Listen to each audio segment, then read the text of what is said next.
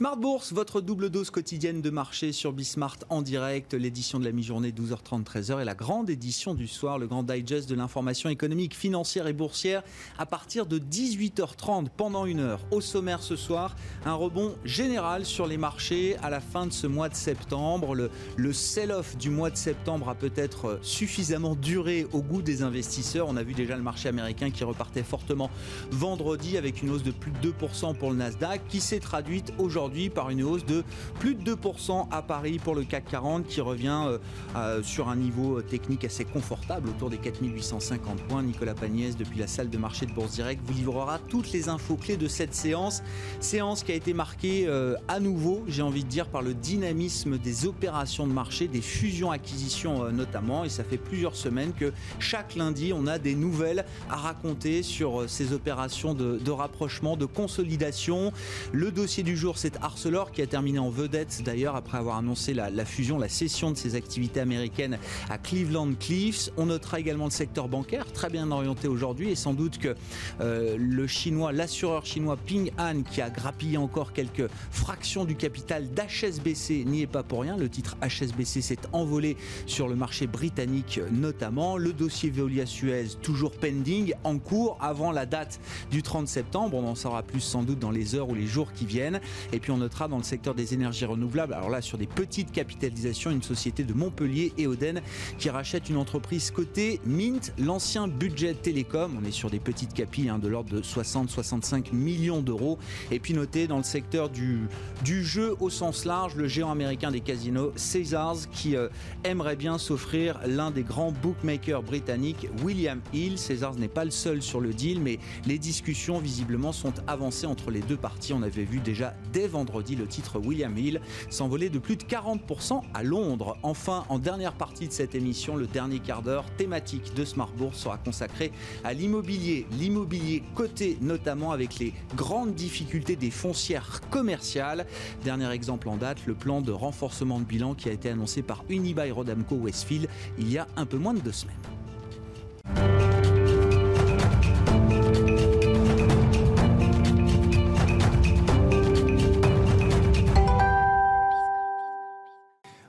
Général donc sur les marchés européens, rebond des mal aimés même avec les euh, informations que nous rapporte ce soir Nicolas Pagnès depuis la salle de marché de Bourse Directe. Clôture dans le vert pour le CAC 40 ce soir. L'indice parisien gagne 2,40% à 4843 points dans un volume d'échange d'un peu plus de 3 milliards d'euros. L'indice parisien a finalement repris des couleurs pour cette première séance de la semaine, même si les volumes d'échange limités laissent croire que le rebond pourrait être en partie technique. Il n'en reste pas moins que les clôtures des marchés américains ce vendredi dans le vert et l'ouverture aujourd'hui dans le vert également ont donné au marché français l'impulsion qu'il lui fallait. Une impulsion qui vient donc essentiellement des techs américaines. Les investisseurs parisiens n'ont que peu réagi euh, au dernier rebondissement de la campagne présidentielle. Les investisseurs à Wall Street n'ont pas plus réagi alors que Donald Trump et Joe Biden doivent débattre pour la première fois demain à la télévision.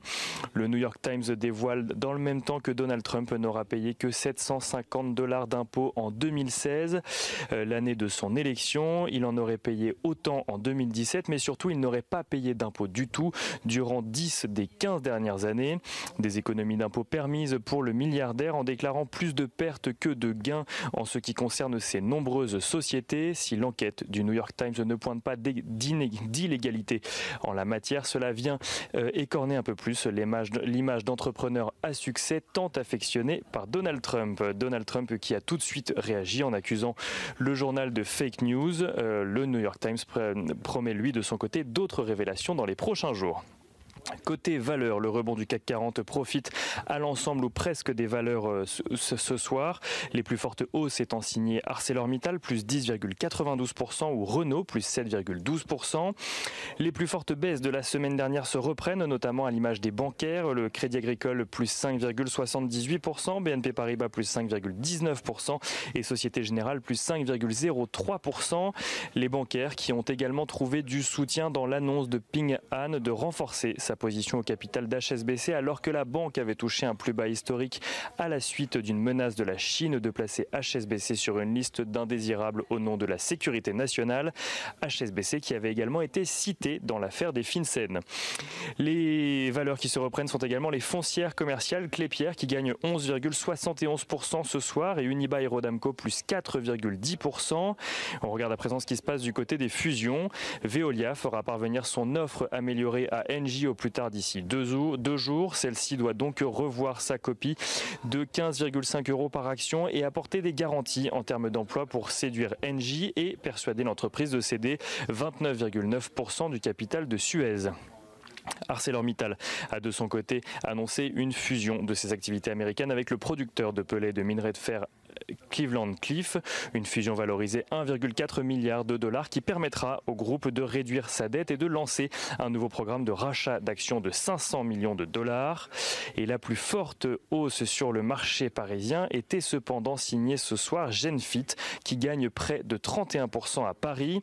La biotech a annoncé euh, signer un accord exclusif avec LabCorp d'une durée de 5 ans, un accord qui permettra à l'américain LabCorp de commercialiser un test diagnostic moléculaire sanguin pour la NASH basé sur une technologie, euh, technologie développée par Genfit, un test qui sera euh, commercialisé donc aux États-Unis et au Canada.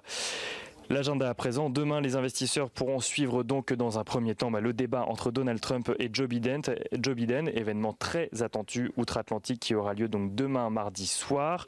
Côté statistique aux États-Unis sont attendus le déficit commercial du mois d'août ou encore la confiance euh, des consommateurs en septembre. En Europe, la confiance des ménages français ou encore le climat des affaires en zone euro seront à l'honneur. Et côté entreprise, Auréa, Volantis ou Égide publieront leurs résultats semestriels. Nicolas Pagnès avec nous en fil rouge tout au long de la journée sur Bismart et dans les éditions Smart Bourse à la mi-journée et le soir évidemment pour le résumé complet, les infos clés de la séance depuis la salle de marché de Bourse Direct. Rebond généralisé en Europe, rebond en cours à Wall Street. On a gagné plus de 2% et même jusqu'à plus de 3% pour le DAX à Francfort, hein, plus de 2% en Europe en moyenne. Euh, le CAC 40 gagne 2,4% précisément ce soir à 4843 points.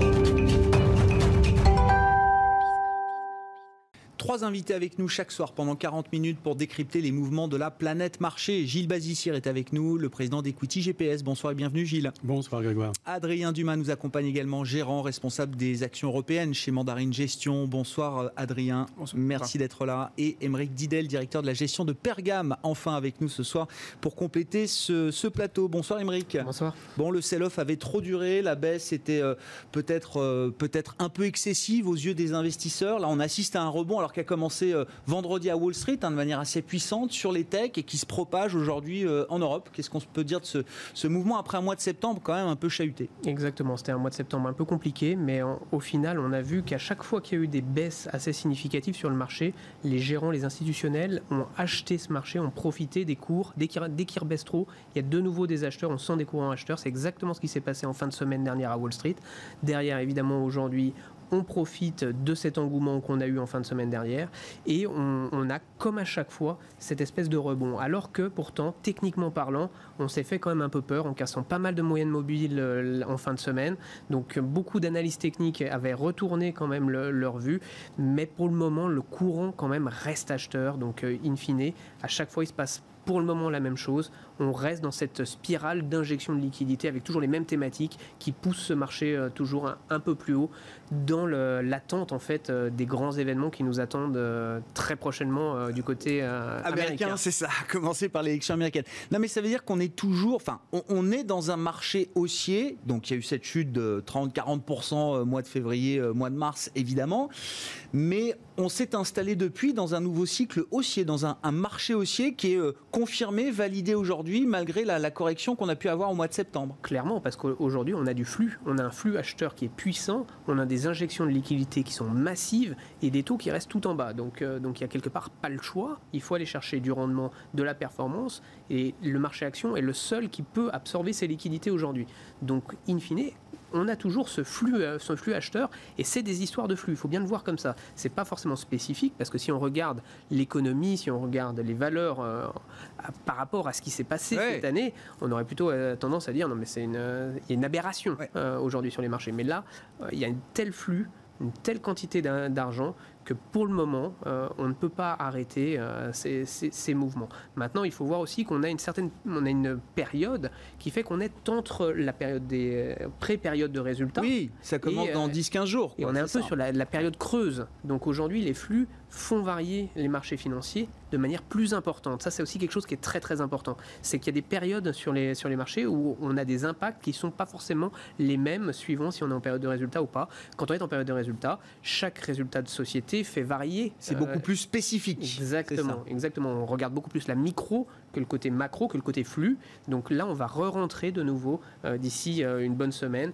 vers la logique un peu plus de flux, de, résultats, surtout les résultats du troisième trimestre qui vont être de ce, ce trimestre qui vont être très regardés, puisqu'on va voir s'il y a eu cette reprise tant, tant euh, annoncée par les cours de bourse en tout cas, euh, voir si elle s'est constituée dans les, dans les, chiffres d'affaires des entreprises. Ça va être là où ça va être très intéressant et on va voir si ces valeurs technologiques qui ont, qui ont si bien marché, aussi bien aux États-Unis qu'en Europe, hein, ça reste quand même le meilleur secteur aussi en Europe, faut le dire, euh, si, si c'est confirmé dans les, chiffres des entreprises. Donc c'est là où on a ces périodes qui sont spécifiques, où on peut avoir des mouvements importants, mais encore une fois, pour le moment, le flux a été acheteur et, et, et on peut avoir un, courant haussier jusqu'aux élections ou en tout cas euh, jusqu'à ce qu'on ait euh, une levée de certaines incertitudes. On verra si on en a un, petit peu demain soir. Confirmation qu'on est dans un bull market. le mois de septembre était pour le coup un, petit test quand même pour le, marché, hein, parce que c'est vrai que c'était un rallye quand même assez généralisé depuis les points bas du, mois de mars. Gilles, qu'est-ce que vous retenez? Est-ce que les équilibres ont changé? Est-ce que la hiérarchie sectorielle ou géographique a été modifiée ces dernières semaines? Alors oui, le, test était très important euh, avec trois éléments. D'abord, euh, euh, un marché très suracheté avec une hausse euh, très violente à partir des plus bas de, mars. Euh, deuxième, le, deuxième élément également, c'est une saisonnalité historique assez négative pour septembre. Alors après, on peut s'interroger de savoir pourquoi. C'est un fait. Hein, statistiquement, en moyenne, sur le long terme, septembre est euh, le, moins bon mois sur les marchés actions. Et un troisième élément également qui n'est pas inintéressant, un peu plus spécifique aux États-Unis, mais les, les, marchés américains représentant plus de la moitié de la capitalisation boursière mondiale, ça influe bien évidemment, c'est le cycle présidentiel. Hmm. la quatrième année quand on regarde historiquement les quatrièmes années de mandat, euh, les, septembre est particulièrement chahuté euh, et jusqu'à bien sûr euh, la, la, diffusion totale de l'incertitude jusqu'au résultat des élections. Cette fois-ci, voire au-delà. Voilà, il est possible que l'incertitude dure un tout petit peu plus. et donc, on est installé dans une période, une période globalement qui, qui cumule euh, les handicaps, euh, en effet assez, assez sérieux. Et donc le test est réussi. Enfin, ce qu'on voit là depuis euh, quelques jours, ce rebond. Euh, alors aujourd'hui, c'est même, je disais, le rebond des mal aimés euh, sur le marché parisien. C'est une séance, ça fait pas une tendance, mais est-ce qu'il y a des signaux d'appétit pour le risque un peu au-delà des seules valeurs technologiques? Est-ce que ça, est-ce que ça aussi, c'est quelque chose qui a, qui a marqué ce mois de septembre? À notre avis, oui, parce que sur la base des, des, des, informations de ce week-end, hein, nos, notre rating du marché mondial des actions était remonté à 8,1 sur 10. Ouais. Euh, donc, ce qui représente un, niveau d'attractivité euh, euh, seulement égalé dans 19% des cas dans le passé. Et en moyenne, quand on a dans le passé, quand on avait 8,1 sur 10, plus ou moins 1 point à 25, la performance ultérieure à 3 mois euh, était euh, à deux chiffres en termes annualisés. D'accord. Et avec un degré de confort, c'est-à-dire en proportion de hausse effective des marchés de 85%. Donc euh, on est revenu à des niveaux très très très constructifs en matière de rating equity GPS. Ouais. Vos commentaires sur l'ambiance de marché ce mois de septembre, euh, Adrien? Est-ce encore une fois, est-ce que la hiérarchie sectorielle a été perturbée? Je rappelle, les premiers mouvements du mois de septembre, c'est quand même une correction du Nasdaq de 10% qui s'est jouée en trois séances. Hein. C'était au tout début du mois de septembre. Est-ce que ça, laisse des traces? Est-ce que d'autres secteurs sont revenus un peu plus en faveur euh? Oui, alors si on regarde tous les derniers décrochages de marché, en fait, les secteurs les plus momentum sont toujours les premiers à souffrir. Donc la tech a souvent été un peu avertisseur de ce qui allait se passer, on va dire, les deux, trois semaines suivantes. Euh, donc la, on va dire la fin des flux très, très momentum est, très tirée par ce secteur-là. Euh, la surperformance de la tech est déjà assez palpable depuis maintenant une semaine. C'est-à-dire c'est un secteur où on a retrouvé, commencé à retrouver, à, retrouver de la surperformance. Euh, donc on, est effectivement dans une baisse de marché assez maîtrisée d'un point de vue rotation des secteurs. ce qui est peut-être un peu plus intéressant, c'est qu'il y, y, a deux niveaux d'analyse. Il y a le, les cycliques ont retrouvé effectivement un peu d'appétit maintenant depuis un mois et demi, deux mois. Euh, on le voit notamment avec des secteurs comme la construction, euh, qui bénéficient certes de, des vagues progressives de déconfinement, mais qui n'étaient vraiment pas au cœur euh, des rebonds précédents, par exemple. Ou même des tentatives sur les secteurs de l'automobile qui sont un petit peu nouvelles par rapport à, on va dire, à la forte hausse des marchés post, post-coronavirus où on avait plutôt vu des secteurs plutôt défensifs tirer le marché. Donc cette rotation vers des choses un peu plus cycliques, quand même plutôt positive sur, oui, on est vraiment sur un marché structurellement plutôt haussier. Euh, le deuxième élément, c'est quand même les premières publications. On a eu des premières publications notamment aux États-Unis hein, avec Nike, euh, qui étaient très très rassurantes sur, le, bah, sur à la fois la capacité d'un groupe comme Nike à, s'adapter aux, nouveaux modes de consommation. Euh, et puis la même chose en Europe avec Inditex, qui a aussi publié très bons chiffres, donc aussi là aussi dans la consommation discrétionnaire, plus cyclique. Mm. donc les entreprises, elles aussi, visiblement, se sont très bien adaptées ces trois derniers mois, avec des vraies surprises à la fois sur les dynamiques de chiffre d'affaires et surtout sur les marges où, où les, les, ajustements de coûts ont été, ont été très bons. Donc la période de publication trimestrielle qui, qui s'ouvre a de grandes chances de nous, de nous donner de bonnes surprises aussi sur les résultats des entreprises. Ouais, c'est intéressant. Il y a plein de choses. Juste quelques petits points de, précision, euh, Adrien. Euh, Nike, Inditex, maison mère de, de Zara. Est-ce qu'il y a des facteurs spécifiques qui expliquent leur performance? Est-ce qu'on peut en faire une lecture généralisée pour ces secteurs du textile, euh, équipementier sportif, consommation discrétionnaire, comme vous dites? Alors, ce sont quand même par nature déjà deux grands gagnants de leurs industries. Ces entreprises qui stratégiquement sont très bien gérées, qui ont bien géré leur virage vers le digital. chez Nike, c'est presque 20 du chiffre d'affaires aujourd'hui. Chez Inditex, c'est plus de 15% avec des plateformes logistiques totalement maîtrisées. Donc, c'est des groupes qui ont bien réussi euh, à adapter leur business model dans ces, périodes un peu plus compliquées. Euh, malgré tout, quand on regarde l'aspect promotionnel, puisque c'est des industries qui souffrent beaucoup, notamment des sols ou des promotions sur la marge brute, euh, avec des volumes qui étaient très difficiles au T2 et au T3, c'est quand même des groupes qui ont réussi à, maintenir leur niveau de marge et, donc à ajuster leurs coûts aussi, leurs coûts fixes, de manière assez, assez réactive. Donc oui, ce sont deux étendards plutôt qualitatifs, mais c'est quand même un, un bon signal.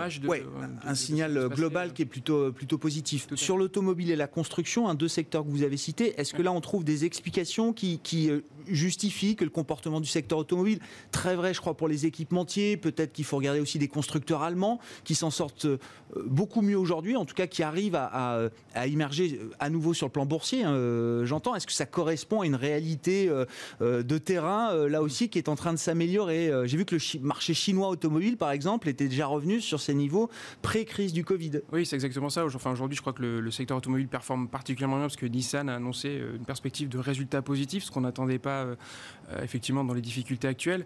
Oui, le marché chinois reste l'élément porteur, notamment de tous les constructeurs allemands qui sont très bien exposés à ce marché et qui, n'oublions pas, un marché qui est surtout beaucoup plus rentable que les autres marchés. Donc en termes de pourcentage de résultats, c'est effectivement un marché qui est très important pour les constructeurs automobiles. Et puis il y a aussi pour les équipementiers la dynamique propre de Tesla qui euh, commence elle aussi à se matérialiser un petit peu dans les chiffres de certains qui fournissent euh, des équipements assez précieux pour, pour, les batteries, euh, pour les batteries électriques et pour la voiture électrique au sens large. Donc c'est un secteur qui, là aussi, est en train de, se, de s'éparpiller en termes de stratégie, de capacité à croître, mais sur lesquels il y aura des, entreprises qui seront gagnantes à, moyen terme. Tesla devient un vrai constructeur automobile, c'est-à-dire qu'il a un impact sur son secteur sur des équipementiers de rang 1, de rang 2, ça commence. il, y a comment, il commence à y avoir une vraie chaîne derrière, euh, derrière la roquette Tesla. En volume, ça paraît encore euh, très faible, mais oublions pas qu'ils viennent de lancer leur usine en Chine, donc il va commencer à y avoir tout un tissu industriel qui va se créer autour des usines euh, en Chine.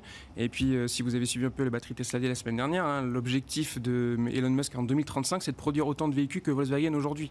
Donc c'est pas neutre en termes de volume. Alors c'est un objectif, c'est une ambition. On connaît Elon Musk et sa capacité à, à se projeter à Avant du rêve, oui. Exactement. Mais voilà, en tout cas, oui, effectivement, c'est un constructeur qui va compter aussi pour les équipementiers automobiles. Sur les secteurs alors, qui étaient très stressés, très fragilisés, c'est vrai que certains arrivent à, peut-être retrouver un, peu de momentum, un peu de dynamique favorable. On le voit en tout cas dans certains cours de bourse, Émeric, sur la saison des résultats qui arrivent. Est-ce que, effectivement, est-ce qu'on n'est pas à l'abri de bonnes surprises sur des secteurs dont on n'attend pas grand-chose hein? Et à l'inverse, l'autre question, sur les secteurs dont on, attend une croissance infinie de 20% par an euh, jusqu'à euh, voilà, jusqu'à l'infini, euh, pour mhm. le coup, est-ce que là, il y a un risque de, déception pour des marchés qui ont extrêmement bien valorisé peut-être déjà ces, ces, croissances futures? Non, On risque de pas forcément être déçu par les grandes tech. là, on a plutôt tendance à penser qu'il va y avoir une poursuite euh, est-ce qu'on va être au-dessus des, analystes faut, Du consensus des analystes, il faut bien voir qu'ils savent maintenant les guider parfaitement. Donc, euh, on a plutôt un taux de surprise positif qui est souvent relativement bon, notamment sur les valeurs technologiques. Maintenant, euh, on peut avoir des rebonds et des bonnes surprises sur des valeurs qui ont totalement été oubliées. Mhm. On peut parler par exemple du secteur des foncières. On peut avoir sur les collectes de loyers euh, de, bonnes surprises. Parce que finalement, quand on voit toute cette reprise qui est censée se mettre euh, en place un peu partout, ben, on s'aperçoit qu'elle est là et que les, les industries euh, fonctionnent, que la consommation est là. Donc ces grandes foncières qui ont été fortement attaquées peuvent peut-être subir des, hum, des, bonnes, peuvent avoir de bonnes nouvelles à annoncer. Donc, donc on ne serait pas étonné qu'il y ait, y ait des, bonnes surprises là-dessus.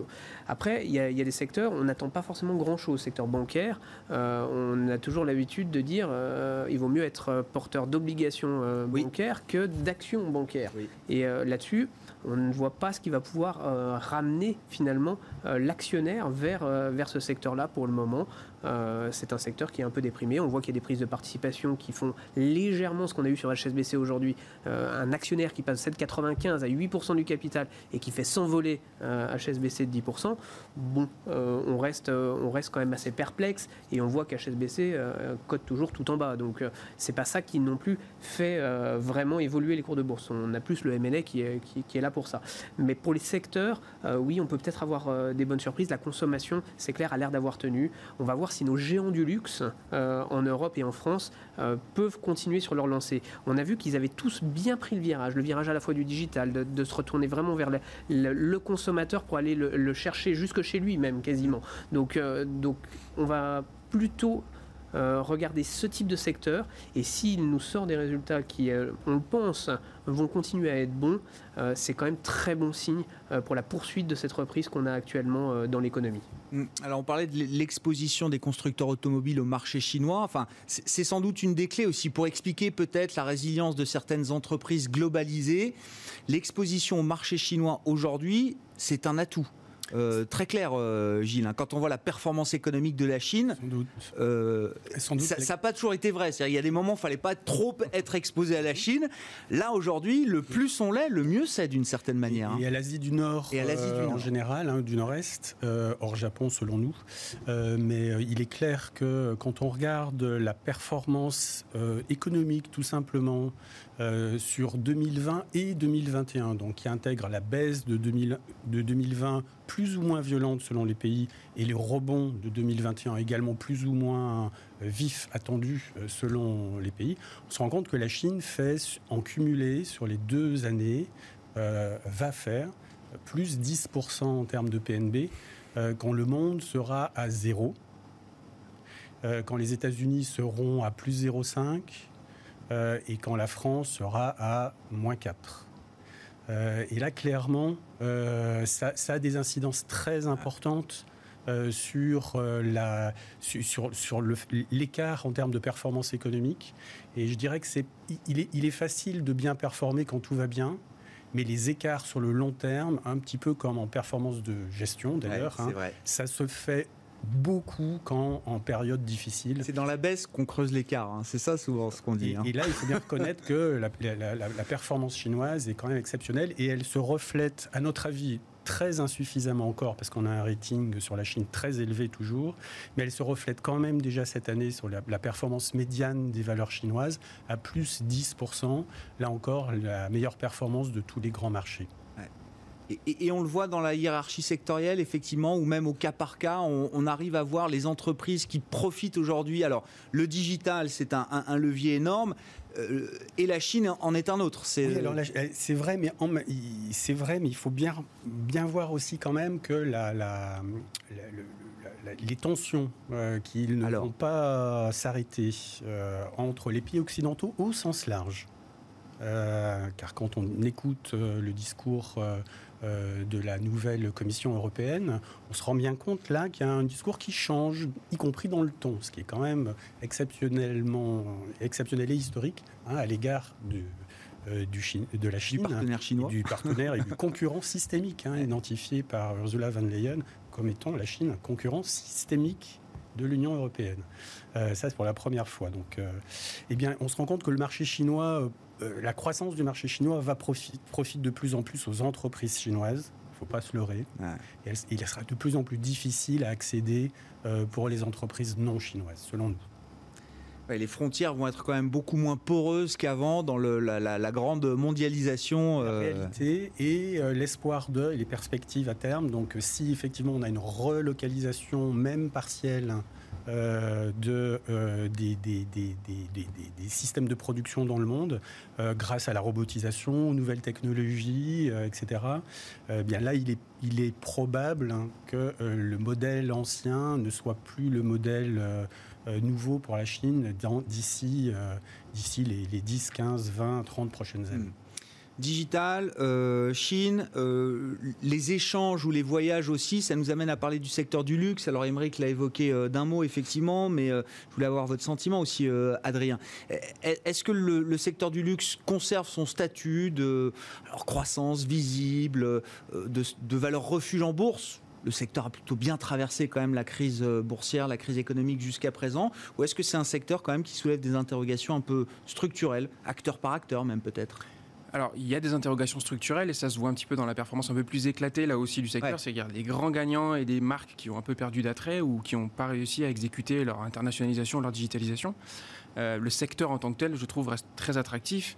90% euh, de la croissance des cinq prochaines années, c'est le consommateur chinois. Donc euh, c'est effectivement ce consommateur qu'il faut aller chercher au plus près chez lui pour lui offrir des produits. Ce que les qui voyagera moins peut-être Qui voyagera moins. Aujourd'hui, on dit que c'est 60% du, des volumes sont faits par des transborders, donc des gens qui voyagent pour aller acheter. Alors il y a beaucoup de Hong Kong-Chine, notamment dans, dans, ce, dans, cette, dans ce chiffre de consommation, mais et que seulement 40% qui sont faits par des locaux. Aujourd'hui, les bonnes surprises, elles viennent plutôt de la consommation locale, notamment américaine. Le consommateur américain, c'est visiblement assez rué sur les produits de luxe euh, pour beaucoup les marques françaises. Pourquoi? Un, c'est souvent très corrélé à la performance des marchés financiers. Bon, le Nasdaq est au plus haut, enfin la bourse américaine est au plus haut. Euh, le patrimoine américain hein, est aussi au plus haut, donc euh, c'est plutôt favorable pour la consommation. et puis c'est un secteur qui a aussi bien réussi cette digitalisation, 15-20% du chiffre d'affaires, notamment aux États-Unis pour les grandes marques. Donc, et puis on peut plus consommer de l'expérience de luxe, hein, comme on peut le faire aussi, donc avec des voyages ou je sais pas des spas, des, voilà, d'autres façons de consommer. Donc le produit de luxe, en fait, a été une façon de consommer aussi pour ces Américains qui ont été très peu concernés en fait par les sujets de perte d'emploi. Hein. On parle du high net worth individual, enfin les, gens assez aisés C'est le paradoxe de cette crise. Euh, on n'a pas perdu en pouvoir d'achat, voire euh, on, en a même on, en a accumulé de manière un peu forcée même. Euh, Exactement. Donc du point de vue américain, il va y avoir plutôt des bonnes surprises sur la consommation. Côté chinois, c'est très vite revenu à la normale. Hein. Vous, vous souvenez tous de ce revenge buying dès le mois d'avril-mai dans les boutiques d'Hermès avec des chiffres exceptionnels qui compensaient totalement la baisse du mois, du mois de mars.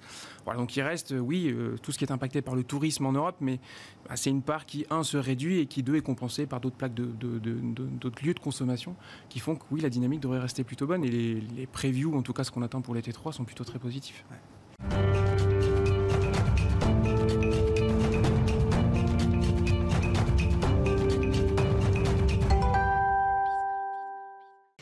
Bon, on suivra les résultats. Ça commence quoi? Dans une dizaine de jours, euh, c'est ça? 10-15 jours, les résultats aux États-Unis et puis euh, en Europe. Hein, ce sera évidemment intéressant d'avoir euh, ces discours des, entreprises sur leurs résultats trimestriels et sur leurs perspectives. Est-ce qu'on aura un peu plus de guidance, de perspectives que les, trimestres précédents? Ce sera quand même un, point important pour les, investisseurs. un mot peut-être des fusions-acquisitions. Alors, chaque lundi, il y a du M&A qui est dans l'actualité. C'est les Merger Monday qui se succèdent. Hein. on passe le week-end à travailler sur des dossiers et puis puis on annonce ça le lundi au marché. Alors, bah, la vedette du jour, quand même, on peut en dire un mot. Je sais pas, Arcelor aux États-Unis, là, qui cède. Alors, ça, pèse plus rien, Arcelor aux États-Unis. Oui, c'est 1,4 milliard. Non, mais c'est surtout là, des, groupes qui se sont tellement réduits. Aujourd'hui, c'est plus rien. Réduit, donc il y a moins d'activité, donc forcément la, taille de ces entreprises a été réduite. Mais par contre, c'est très bien pris par le marché parce que c'était un nécessaire obligatoire pour Arcelor. Donc c'est une bonne nouvelle pour le groupe et donc ça va permettre de donner un peu plus de visibilité donc, euh, pour les analyses. Donc euh, oui, là pour le coup, euh, c'est bien accueilli par, par le marché et c'est pour ça que le, le cours monte. C'est quoi le rationnel derrière cette session des activités américaines là chez, chez Arcelor? Alors le rationnel, il cède une activité. maintenant, il euh, faut bien voir que c'est une entreprise qui n'est pas forcément euh, sur le devant de la scène, comme ayant été euh, eu des perspectives qui étaient florissantes ces dernières années. Donc ils ont la nécessité de se réorganiser.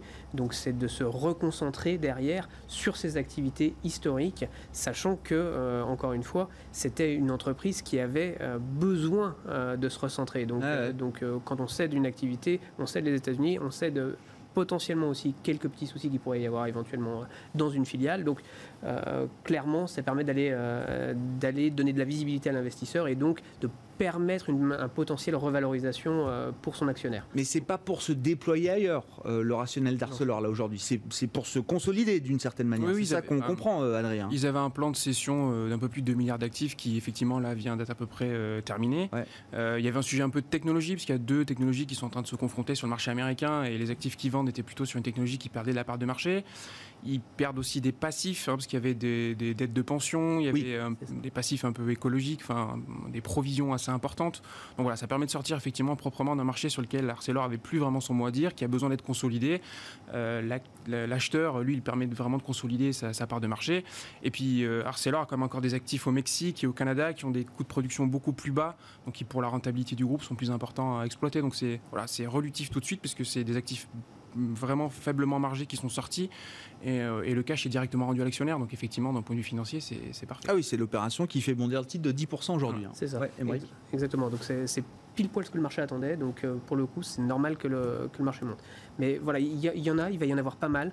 Euh, D'opérations De fusion-acquisition, vous voulez dire Fusion-acquisition, c'est des périodes qui sont toujours assez propices. On dit toujours quand la première vague de reprise, quand il y a eu un grand creux, un, grand, euh, un grand crack sur les, marchés, c'est ce qu'on a connu finalement cette année, euh, on attend toujours d'avoir les premiers signes de visibilité pour pouvoir agir. C'est pour ça qu'on a eu, euh, on a William Hill par exemple en Angleterre qui a, qui, fait l'objet d'une opération. On a cette opération entre Suez et Veolia. On a cette opération-là. Il y en a pas mal dans, dans, le monde actuellement. On en voit quasiment tous les jours. On voit beaucoup d'augmentation de capital également. Dès qu'on a plus de visibilité, avec en plus euh, des taux qui sont évidemment euh, très bas et des banques qui ont besoin de donner du crédit euh, à toute personne solvable qui en demanderait, mmh. clairement, c'est entre guillemets un environnement qui est très porteur pour, pour cette, ces opérations. Et le mois de septembre a été quoi? Le, mois d'un début de normalisation des opérations de fusion-acquisition en termes de rythme d'opération, de volume euh, traité? Parce qu'il y a eu un choc hein, là aussi hein, sur la dynamique, sur le thème M&A, comme on dit dans le marché, euh, Gilles.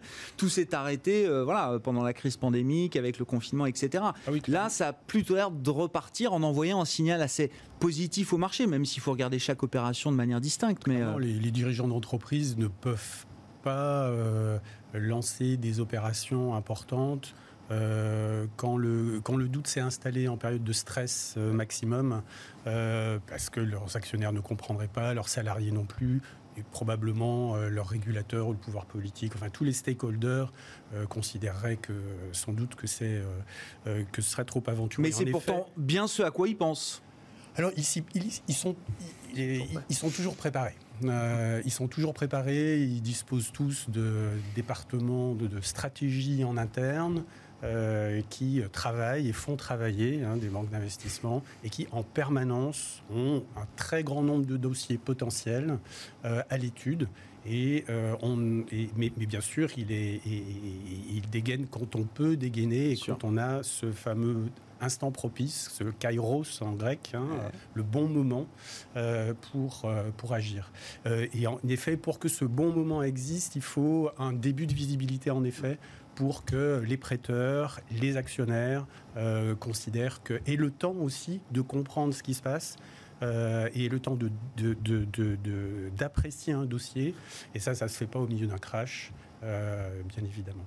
Mais large, les, taux zéro et l'abondance de liquidité fait qu'on en aura beaucoup plus, hein, bien sûr, hein, de ce type d'opération et qui vont, dans le cas d'Arcelor, c'est défensif, ça augmente la rentabilité de l'ensemble, on se dégage d'une activité sur laquelle euh, eh bien, on ne dispose pas des, avantages compétitifs nécessaires, et on vend à un concurrent qui, lui, aura, disposera de, meilleurs, de plus d'avantages compétitifs, et donc les actionnaires au global euh, et, seront sans doute... Euh, euh, euh, seront sans doute favorisés par ces mouvements euh, d'abandon d'activités marginales où on ne peut pas espérer être rentable même à moyen terme.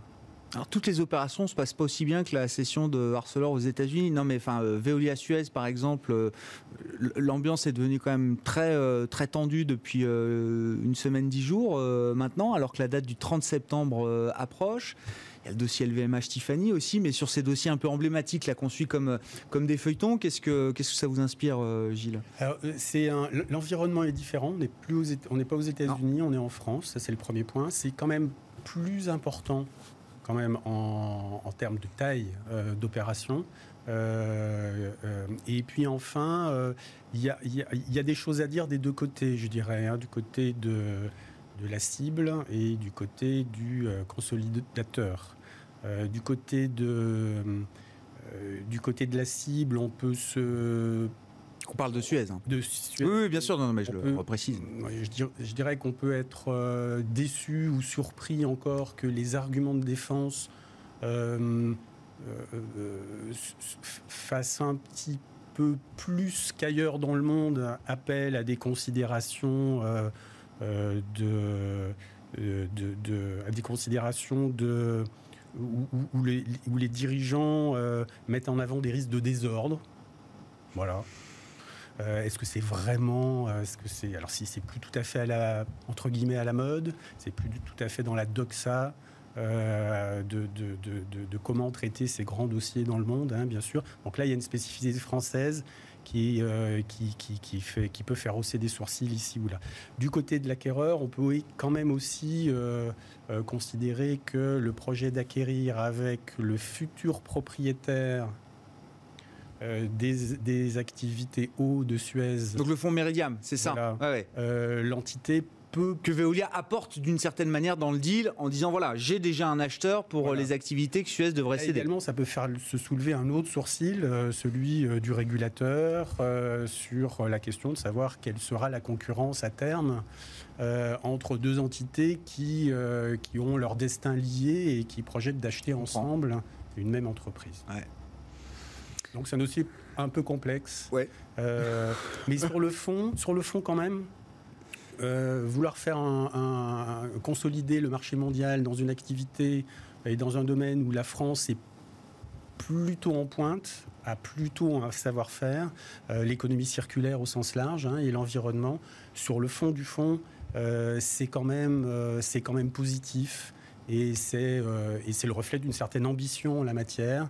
Et on a peu de secteurs et peu de domaines en France où, à l'échelle mondiale, on on, dispose d'un savoir-faire particulier, donc on peut quand même considérer que ça va être salué euh, et que, et que l'opération finira par aboutir. D'accord. Ça peut encore bien se finir ou pas, euh, On espère encore. On espère que les hommes, parce que la fin c'est quand même une histoire d'hommes, que les hommes vont quand même se mettre d'accord euh, là-dessus, parce que euh, au final, si ce deal se fait pas, on a quand même la potentialité d'avoir un, numéro un au monde quand même dans, dans, l'activité, dans cette activité-là. Oui. Alors attendez, quand même, avec, moins de 10% de part de marché dans le monde. Hein. Part de marché, mais on parle d'un groupe qui ferait 10 milliards de capis boursières. C'est c'est une mid cap aux États-Unis. Hein. Bien sûr mais en tout cas, ça serait quand même le plus gros acteur. Et, aujourd'hui, on a la chance qu'il soit français. Donc, euh, franchement, si on n'arrive pas à faire cette, euh, euh, cette opération, si les actionnaires, si les, les, dirigeants de ces sociétés n'arrivent pas à se mettre d'accord, surtout qu'en plus, apparemment, Veolia est prêt à augmenter le prix de l'offre, si c'est qu'une histoire d'homme, euh, c'est quand même un petit peu dommage parce qu'on voit les parcours boursiers de ces deux, ces deux titres, le parcours boursier de Suez, il est sur les dix dernières années, en dehors de la période OPA évidemment, aux, propositions d'offres en, tout cas, euh, il est quand même quasiment deux fois inférieur à la performance boursière de Veolia. Donc euh, on ne peut pas dire que la, société Suez en elle-même ait, pu faire croître, eu la croissance aussi importante que ce qu'elle aurait dû avoir dans le secteur. Donc, donc aujourd'hui, on ne dit pas que c'est un fiasco si ça se fait pas, mais en tout cas on n'en est pas loin et c'est un peu une honte en tout cas pour, la France de pas arriver à faire quand même naître un acteur aussi important et, majeur euh, pour l'environnement français. Le politique est, favorable, le régulateur semble aussi plutôt favorable et bien avoir été encadré dès le départ. Donc, euh, donc franchement, on espère quand même qu'ils vont arriver à, aller au bout. Gilles, vous avez un commentaire encore C'est un, poids moyen en termes de capitalisation boursière, c'est juste, hein. mais, c'est un poids lourd euh, en termes économiques, en termes de nombre de salariés. Ah oui. Et peut-être est-ce le reflet d'une sous-valorisation qui pourrait euh, se corriger au fur et à mesure de la réalisation euh, de synergies défensives, mais également offensives, dans un domaine, encore une fois, la gestion des ressources et de, la, et, de l'économie circulaire, euh, qui est quand même, qui va être favorisée dans le monde entier par des plans très importants qu'on voit déjà à l'œuvre euh, en Chine. Non, mais ne nous privons pas d'un champion français dans un secteur qui a de l'avenir. Non, mais il n'y a, pas de doute là-dessus. Est-ce que le prix peut encore régler les histoires d'hommes ou de femmes au sein des différents managements, euh, Adrien? Je ne sais pas si c'est ce prix qui fera la différence. Euh, ce qui est sûr, c'est qu'Engie est, pressé. Moi, je pense qu'ils ont besoin de redéployer du capital, de re-raconter leur propre histoire, parce que c'est quand même eux qui sont un peu otages du sujet là maintenant depuis. Avec un nouveau DG Oui. Eh depuis 2-3 semaines. Donc voilà, ils ont, ils ont besoin de réinvestir dans les services pour, euh, pour l'environnement au sens large, dans les énergies renouvelables. Voilà, eux, ils ont besoin de ce capital à redéployer. Donc je pense qu'ils feront tout pour trouver un accord assez rapidement et, mm. pouvoir relancer leur, euh, effectivement leur histoire. L'autre dossier, LVMH Tiffany, on a parlé du, secteur du luxe, des moteurs du secteur du luxe. Sur cette opération, alors on parle encore d'une opération euh, en tant que telle. Qu'est-ce que, qu'est-ce que vous dites, Adrien? On ne s'est pas vu depuis les oui, derniers euh, rebondissements. C'est, très compliqué, c'est vrai que c'est très difficile. Déjà, c'est très difficile de savoir ce qui est vrai dans cette histoire entre euh, voilà, l'intervention de l'État, la façon dont LVMH a, essayé de se retirer de, cette offre. Ce qui est sûr, c'est qu'effectivement, l'actif a beaucoup souffert de, Tiffany a beaucoup souffert de la crise du coronavirus, hein, avec une grosse part de son chiffre d'affaires quand même en, en retail physique, euh, aussi bien aux États-Unis qu'en Chine. Euh, c'est un marché sous-jacent qui, lui, reste plutôt porteur. Euh, est-ce qu'il y a d'autres cibles plus intéressantes pour LVMH aujourd'hui? C'est peut-être aussi une autre question. D'ailleurs, ce, qui est ce, qui est, ce qui est un souffle aussi pour le, pour le secteur, c'est certainement le fait qu'on se pose beaucoup de questions. Et si, si, LVMH ne fait pas Tiffany, qu'est-ce qui pourrait Qui sera la cible de rechange? Voilà. donc oui, il y, a, y a, encore plein de questions. Et d'un point de vue juridique ou d'un point de vue actionnaire de LVMH, c'est vrai qu'on peut se poser des questions sur pourquoi il n'y avait pas de break-up fee, pourquoi le, le deal n'était pas mieux ficelé, ou en tout cas pourquoi est-ce que LVMH s'est pas mieux préparé si, si, les choses tournaient mal comme elles ont mal tourné. Alors je dis pas que c'était facile d'envisager ce qui s'est passé, mais, euh, mais on peut se poser des questions sur la façon dont est structuré le deal. Et donc quoi les, les, les options pour LVMH, c'est essayer de renégocier le prix de Tiffany ou essayer de trouver une autre cible qui apporterait alors euh, les, les, les, mêmes. Euh, alors ça va, être ça va être difficile de trouver les mêmes qualités qu'un Tiffany américain et qui est, qui est assez comment dirais-je intéressant d'un point de vue industriel puisque c'est vrai que la joaillerie certainement un des pans d'activité sur lequel LVMH a besoin de se renforcer 7-8 ans après avoir acheté Bulgari. voilà, maintenant, regardez le parcours récent de Richemont, regardez on le a parcours vu de Montclair. Hein, Maison ce, sont, ce, sont, deux noms qui ressortent comme étant des, forcément des cibles intéressantes dans le secteur. Donc, on est loin d'avoir consolidé totalement cette industrie, ça c'est sûr. En tout cas, le secteur du luxe est quand même bien revalorisé là ces derniers temps encore. Il a retrouvé, enfin, il, a confirmé son statut de, leader sur les marchés. Il nous reste 5 minutes. Il y a un sujet qui vous intéressait, Adrien. Euh, je, vous laisse la parole et puis un petit tour de table. C'est euh, la semaine dernière, hein, Xi Jinping, président chinois, qui promet que la Chine sera neutre carbone. Alors, euh, généralement, les États promettent pour 2050 eux, comme c'est la Chine et qu'on sait qu'ils se représentent aujourd'hui 28% des émissions mondiales de, carbone et de gaz à effet de serre, ils se donnent un horizon de 10 ans supplémentaire. Il est en 2060. Oui. C'est un signal fort venant de la Chine, Adrien? Alors je trouve que c'est un signal à deux, enfin, à deux niveaux. Le premier, c'est que c'est un signal euh, politique et diplomatique important. Vous savez que les États-Unis sont censés sortir euh, euh, des accords de Paris incessamment sous peu. On est dans une campagne présidentielle américaine dans laquelle un candidat démocrate a quand même matérialisé un programme assez imposant en termes d'investissement potentiel dans les énergies vertes. Donc la déclaration de la Chine est quand même déjà une déclaration vis-à-vis des États-Unis. D'ailleurs, Donald Trump n'a pas mis beaucoup de temps à répondre en disant que les Chinois, s'ils arrêtaient de jeter des plastiques dans, dans, la mer, ça serait quand même pas vu déjà bien. mais, mais donc voilà, c'est déjà un signe politique important. Ça a été fait à l'Assemblée générale de l'ONU, donc c'est pas non plus anodin comme, comme lieu pour, pour faire cette déclaration. Et puis oui, pour moi, c'est un enjeu économique euh, nationaliste important pour la Chine parce qu'elle veut créer les leaders euh, de, cette, euh, de ces nouvelles industries. Et elle est déjà en avance sur beaucoup d'industries, l'éolien, le solaire. et elle va certainement continuer à investir massivement dans ces industries. Je ne sais pas s'ils seront neutres carbone en 2060, mais on peut compter sur la Chine et la manière de faire de la Chine pour mettre en exécution ce genre de plan euh, de manière assez euh, importante. Juste quelques chiffres pour remettre en perspective. Hein. C'est 28% des émissions, mais c'est 28% des émissions de l'année dernière. En cumulé, c'est que 12. C'est-à-dire que les Chinois, ce qu'ils nous reprochent souvent, c'est de dire vous regardez notre, émission, notre pollution de l'année dernière, mais vous, ça fait 30 ans que vous polluez. Alors que nous, ça fait peut-être que 8-10 ans, on va dire. Mm, mm. Premier élément. Deuxièmement, quand on aura le mix énergétique, il a déjà pas mal évolué. Ils étaient à 70% charbon il y a 5 ans, ils sont à 60%. Ils continuent à lancer des, malheureusement encore des centrales charbon, mais qui ont des efficacités euh, beaucoup plus élevées. Puis surtout, ils continuent à en fermer. Donc la trajectoire, elle est quand même bien avancée. C'est quand même les plus gros, le pays qui investit le plus dans les énergies renouvelables. C'est 15% aujourd'hui du mix énergétique, 8% d'éolien et solaire. Ils ont des, des, comment des verticaux industriels euh, de leadership mondial dans le solaire notamment. Donc oui, ils ont des savoir-faire euh, et ils ont des, enveloppes d'investissement qui sont très, très importantes. Donc euh, moi, je donne une crédibilité assez forte à ces objectifs et aussi, bah, bien évidemment, parce que c'est une économie planifiée et qu'ils ont une grande chance de pouvoir voilà, avoir cette vision longue que malheureusement dans beaucoup de pays on ne peut pas avoir au quotidien pour lancer euh, se lancer face à de tels défis. J'avais utilisé la référence à c'est la nouvelle lune. En tout cas, je pense que oui, il y a un vrai enjeu euh, d'investissement et de technologie, d'innovation pour les 45, 40, 50 prochaines années face à un défi qui est juste celui auquel on va se confronter euh, pendant les 30 prochaines années. La conquête de la lune, c'est la conquête verte aujourd'hui pour la Chine. Oui, je pense. Il y a, en tout cas, c'est là que vont se concentrer les innovations, les investissements, les technologies pour faire face au plus grand challenge de l'humanité, hein, le, changement climatique. On va, on va, on va en parler pendant les 30 prochaines années, donc il va falloir s'y préparer avec en plus une capacité politique d'augmenter de, encore la part du nucléaire éventuellement dans le mix énergétique. Oui, mais bon. Il y a beaucoup de débats sur est-ce que c'est une industrie qui est verte, mais en tout cas, les Chinois, oui, sont considèrent plutôt que c'est une bonne solution. Gilles, Émeric, un commentaire sur ce, signal envoyé par la Chine, euh, qui se retrouve dans les marchés, hein, de toute façon. Oui, hein. et puis qui se retrouve aussi de toute façon dans les signaux euh, euh, émis par l'Union européenne, par les, tous les pays de l'Union européenne. Euh, à titre illustratif, et quand, on, quand une entreprise achète euh, en France, en île une entreprise d'Île-de-France aujourd'hui, euh, achète une voiture électrique, elle dispose de 5 000 euros, je crois, de subvention mmh. de l'État et de 6 000 euros de subvention de la région Île-de-France. c'est, enfin,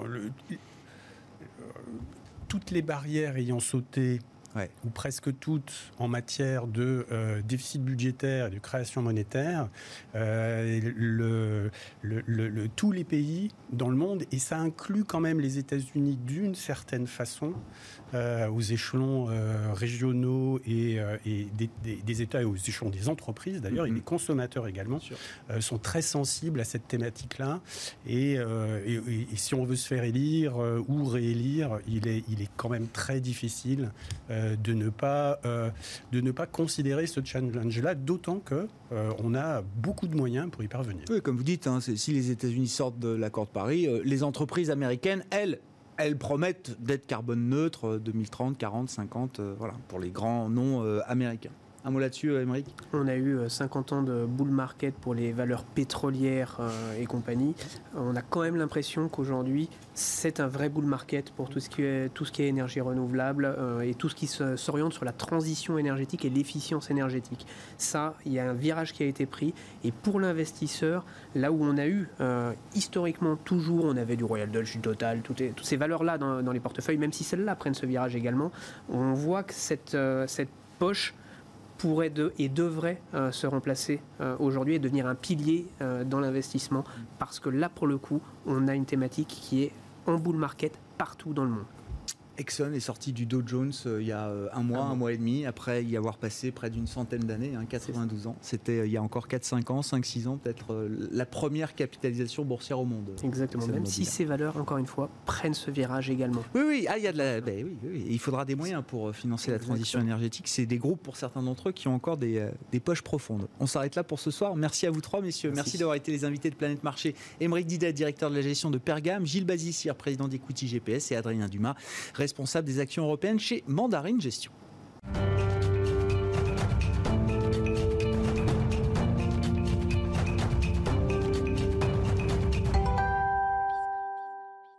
Le dernier quart d'heure de Smart Bourse, chaque soir, c'est le marché à thème, le quart d'heure thématique. Le thème du soir, c'est l'immobilier, l'immobilier coté au sens large et les foncières commerciales, peut-être même plus précisément, pour commencer cet entretien avec Laurent Saint-Aubin, gérant chez Sophie gérant du fonds Sophie Sélection 1. Bonsoir et bienvenue, Laurent. Bonsoir, Grégoire. C'est le rebond des foncières commerciales vous venez nous répéter euh, semaine après semaine, non, mois après mois, on s'est vu, vu il y a un mois, euh, Laurent, que les foncières commerciales étaient quand même dans de grandes difficultés. Alors oui, effectivement, le parcours boursier le, montre et le démontre, sauf qu'aujourd'hui, elles rebondissent.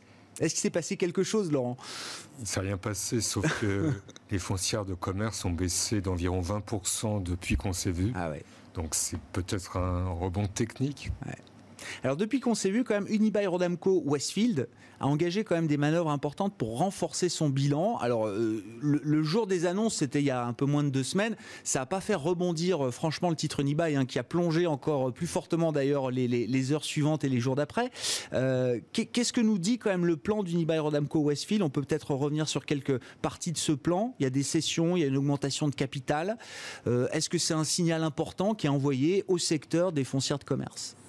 Alors, ce plan qui s'appelle Reset est plus une promesse euh, qu'une réalité. Je pense que c'est mon opinion personnelle. Les agences de notation ont, contraint Unibail à, à avancer euh, l'annonce, euh, l'annonce de ce plan. il y a plusieurs volets. Un volet augmentation de capital, donc 3 milliards d'augmentation de capital mais avec maintien du droit préférentiel de souscription des actionnaires, donc une assemblée générale dont on connaît la date depuis ce soir, donc qui aura lieu euh, le 10 novembre prochain. Mhm. Donc pour l'instant, les modalités précises de cette augmentation de capital ne sont pas connues, elles seront connues à ce moment-là. Donc ça, c'est le premier point. Le second point, c'est la réaffirmation d'un plan de cession de 4 milliards d'euros d'ici à fin 2022. Donc ça, c'est pas nouveau. Euh, c'est là un petit peu la faiblesse du plan, c'est que les marchés auraient préféré qu'on leur dise voilà, on a cédé ça à tel niveau de valorisation, ce qui n'a pas pu être le cas. Donc Unibail a bon espoir de céder pour 4 milliards d'euros d'actifs.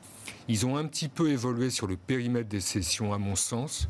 Ils sont plus ouverts à la possibilité d'ouvrir le capital de certains grands centres qu'ils considéraient auparavant comme des vaches sacrées. Donc ça, c'est plutôt une bonne nouvelle. Et puis à côté de ça, on a un plan d'économie, économie sur les dividendes et économie de, frais généraux, économie surtout de, travaux dans les centres. Donc ça, c'est quand on fait les économies dans les centres, c'est pas forcément très bon. Et puis réduction du pipeline de développement. Ouais. Mais je retiens alors deux choses. Déjà, il n'y a plus de vaches sacrées, vous dites, euh, dans le périmètre. Bah, il y a moins de vaches sacrées. Il y a moins de vaches sacrées. Je pense que le, ouvrir le capital du, du Forum des Halles, ça reste compliqué, mais c'est pas totalement exclu, alors qu'auparavant, ah. ça l'était.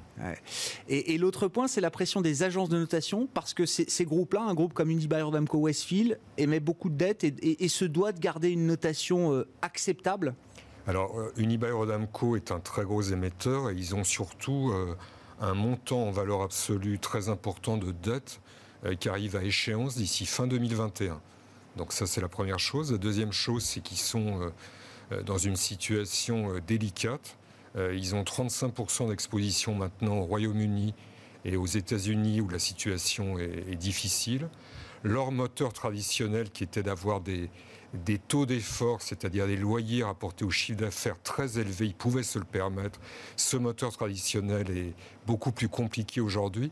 Euh, les renouvellements de baux en Europe continentale euh, à la fin du premier semestre étaient, euh, ont, généré des hausses inférieures à 5%. Donc hmm. ils ont été tellement bons dans le passé qu'il aurait difficile de, de garder le cap là-dessus.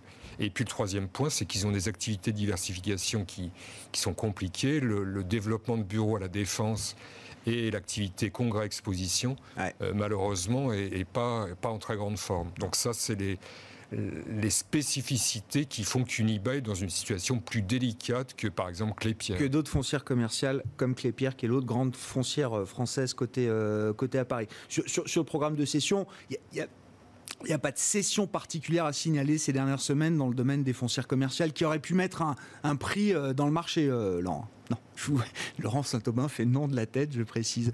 Euh, l'autre point qui est intéressant d'aborder avec vous aujourd'hui, alors c'est vous qui m'avez alerté là-dessus, Laurent, sur les questions de logement. L'État français va ponctionner un milliard, plus d'un milliard d'euros même peut-être cette année dans le cadre du projet 2021, euh, euh, du projet de budget 2021 qui est, dévoilé aujourd'hui, euh, ponctionné dans les caisses d'action logement. C'est l'ancien 1% patronal, hein, c'est ça Donc l'organisme qui gère donc, ces cotisations des, entreprises, ce 1% patronal, essentiellement dans le logement social, mais pas uniquement, je crois, Laurent. Et donc, le gouvernement considère qu'ils ont suffisamment de réserves, de trésorerie pour qu'on vienne leur prendre 1 milliard et même qu'on ne leur verse pas une compensation de 300 millions qui était prévue. Donc euh, voilà, on va dire 1,3 milliard d'euros qui vont être ponctionnés cette année. Bah, effectivement, c'est un sujet qui m'a mis la puce à l'oreille. Euh, tout ce que j'ai pu lire sur le sujet, c'est que le gouvernement raclait les, fonds de tiroir. Euh, je me demande, c'est une opinion personnelle, si ce n'est pas plutôt le signe d'une politique concertée. Donc le, le 1% logement qui en fait en vérité aujourd'hui ne représente plus je crois que 0,45%, dont les petites entreprises ont été exclues, vise à financer la construction de logements neufs, effectivement pour les euh, d'HLM et de logements intermédiaires. Euh, donc ponctionner ce milliard sur la trésorerie hmm. d'Action Logement, c'est donner moins de moyens à l'entretien du parc existant et à la construction de logements neufs, alors que c'est une priorité gouvernementale et c'est une priorité dans les grandes villes. Et cette histoire m'a fait penser à, euh, un investissement euh, qui date d'octobre 2018, qui a, été, euh, qui, a été le fait de Vonovia, qui est la plus grosse foncière de logement en Allemagne et qui a co-investi avec Swiss Life et une filiale de la Caisse des dépôts dans une foncière, une filiale de la SNCF qui avait un parc de 4000 logements. Donc ce parc de 4000 logements a été attribué après un appel d'offres à ce condominium d'actionnaires. Et en fait, quelle a été l'origine de Vonovia?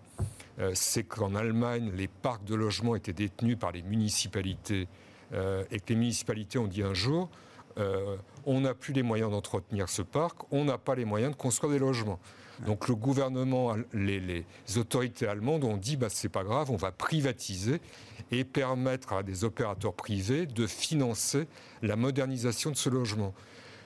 Mon opinion personnelle est qu'on s'oriente sans le dire vers un modèle comme ça en, France, en faisant évoluer le cadre législatif pour permettre aux opérateurs privés, pour permettre à terme à ces opérateurs privés d'augmenter les loyers, et en même temps en ponctionnant les, les moyens des organismes existants, euh, ce qui permettra de dire demain qu'on a effectivement plus les moyens d'entretenir par de les, les, mettre un peu au pied du mur, les forcer à, euh, à se désengager eux-mêmes de, ce, de, ce, de, la promotion de ces logements euh, sociaux. Qu'est-ce que ça a changé en Allemagne? Bah, Ce qui a changé en Allemagne, c'est que ça a créé déjà boursièrement un secteur extrêmement... lui en grande forme. Hein. Extrêmement en grande forme, donc ça ferait pas de mal à, à la cote boursière française. Euh, ce que ça a changé en Allemagne, c'est que ça a entraîné effectivement euh, le mauvais côté, c'est un doublement des loyers en 10 ans à Berlin. Le bon côté, c'est qu'effectivement, ce parc a été modernisé. Euh, là où il était très obsolète, c'était un parc des années 50, un peu comme le parc français, où il n'y avait pas de salle de bain, pas de cuisine équipée, pas d'isolation, pas d'ascenseur. Donc tout ça a été partiellement financé par des hausses de loyers. Oui, je comprends. Vous nous rappelez la taille de Vonovia euh, en Allemagne, la market cap ou le, 35 milliards, là où celle d'Unibail est 4 milliards aujourd'hui. C'est ça.